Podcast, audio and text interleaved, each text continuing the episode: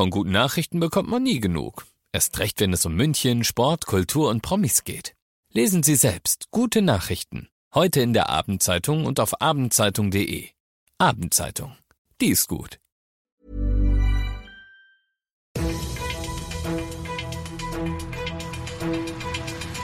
95 5 Charivari, das München Briefing, Münchens erster Nachrichtenpodcast. Mit Ludwig Haas und diesen Themen. München bald im Energiesparmodus und Lufthansa-Streik hat offiziell begonnen. Herzlich willkommen zu einer neuen Ausgabe. Dieser Nachrichtenpodcast informiert dich täglich über alles, was du aus München so wissen musst.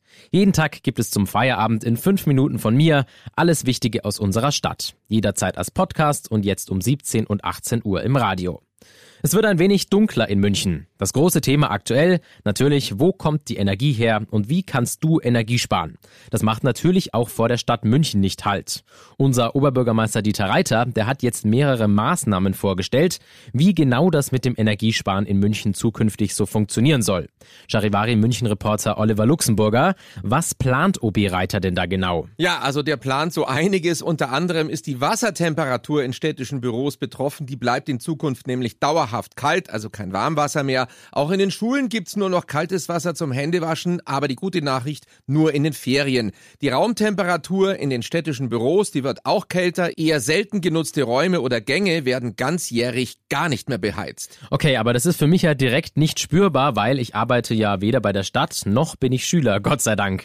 Passiert denn auch was, das ich direkt mitkriege? Ja, auf jeden Fall. Im Stadtbereich kann man das schon sehen. Ich denke, am auffälligsten wird beim ein oder anderen nächtlichen Spaziergang in der Stadt sein, dass historische Gebäude nicht mehr beleuchtet werden. Es kostet einfach zu viel Strom. Da ist auch das Rathaus betroffen, das bleibt dunkel. Die Straßenbeleuchtung, die wird auch verändert. Da wird auf LED-Technik komplett umgestellt und runtergedimmt. Ampeln, bei denen man das machen kann, werden nachts auch komplett abgeschaltet, wenn nichts los ist. Und auch bei den Brunnen wird nachts der Strom abgestellt. Also leider kein nächtliches Foto mehr dann vor dem illuminierten Wittelsbacher Brunnen. Die Stadt will dann schon demnächst großflächig darüber informieren, wie auch du zum kollektiven Energie Energiesparen beitragen kannst. Wir machen weiter mit gleich zwei Verkehrsthemen. Frust statt Urlaub. Mehr als 345 Flüge vom Münchner Flughafen sind betroffen, rund 42.000 MünchnerInnen. Nur zwei Tage vor dem Sommerferienstart hat heute der Streik der Lufthansa auch hier in München begonnen. Das Ganze auf Bestreben der Gewerkschaft Verdi. Charivari-Reporter Alex Eisenreich. Unbesetzte Service-Schalter, keiner fertigt Gepäck ab, niemand betankt die Flugzeuge. Ohne das Bodenpersonal ist normaler Flughafenbetrieb schlicht nicht möglich. Das weiß die Gewerkschaft Verdi, die ganz bewusst jetzt zu dem Streik aufgerufen hat. Denn auch wenn er morgen früh endet, bis sich die Abläufe wieder normalisiert haben, fangen die Ferien an. Mit massiven Verspätungen und vereinzelten Ausfällen musst du also am Münchner Airport auch in den nächsten Tagen noch rechnen. Welche Rechte du als Fluggast hast, Stichwort umbuchen oder stornieren, liest du auf charivari.de.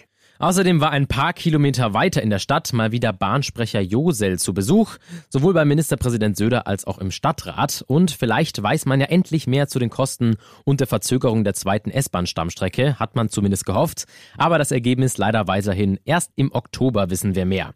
Da war der Stadtrat natürlich alles andere als begeistert. Markus Söder hingegen, der gab sich ganz gelassen. Es gebe nämlich ohnehin kein Zurück mehr im Stammstreckenprojekt, sagte er im BR. Du bist mittendrin im München Briefing, Münchens erstem Nachrichtenpodcast. Und nachdem wir jetzt ja schon über das Wichtigste aus München gesprochen haben, werfen wir nach den München-Meldungen noch einen Blick auf Deutschland und die Welt. Angeblich ist die Turbine schuld. Wie von Russland angekündigt, läuft seit heute durch die Pipeline Nord Stream 1 nur noch 20 Prozent des vereinbarten Gases. Auch aus der Sorge heraus, dass vielleicht bald sogar gar nichts mehr laufen könnte, ist die Debatte um längere AKW-Laufzeiten wieder entbrannt. Charivari-Reporter Uli Reitinger. Ungefähr 10 Prozent des deutschen Gases werden zur Stromerzeugung genutzt. Die Idee, wenn man die Atomkraftwerke länger laufen lässt, könnte man das Gas komplett zum Heizen und als Rohstoff für die Industrie verwenden. Aber viel kann die Atomkraft nicht dazu beitragen, Gas einzusparen. Trotzdem hat sich vor allem die Union an diesem Thema festgebissen. CDU-Chef Merz hat die Bundesregierung in den Funke-Zeitungen jetzt aufgefordert, neue Brennstäbe für die drei noch aktiven Atomkraftwerke zu besorgen. Und der TÜV schlägt sogar vor, drei schon abgeschaltete AKW wieder ans Netz zu nehmen. Erstmal also nicht wie in Österreich. Bundesgesundheitsminister Lauterbach hat Forderungen nach einem Ende der Corona-Isolationspflicht erneut eine Absage erteilt. Dies würde die Pandemie nur beschleunigen. Zudem stellte Lauterbach ein baldiges Corona-Konzept für den Herbst in Aussicht. Die Verhandlungen gingen schnell voran, so Lauterbach. Am Ende habe ich heute eine Meldung dabei, die zu denken gibt. Heute ist der sogenannte Erdüberlastungstag. Heißt auf gut Deutsch, seit heute haben wir alle Ressourcen verbraucht, die uns die Erde fürs ganze Jahr zur Verfügung stellt. Zum Beispiel Wasser oder auch Wälder. Also ist alles, was wir seit heute an Ressourcen nutzen, eine Überlastung. In diesem Sinne, ich bin Ludwig Haas. Ich wünsche dir noch einen wunderschönen Feierabend. Ciao. 95.5 Charivari, das München Briefing, Münchens erster Nachrichtenpodcast. Die Themen des Tages aus München gibt es jeden Tag neu in diesem Podcast.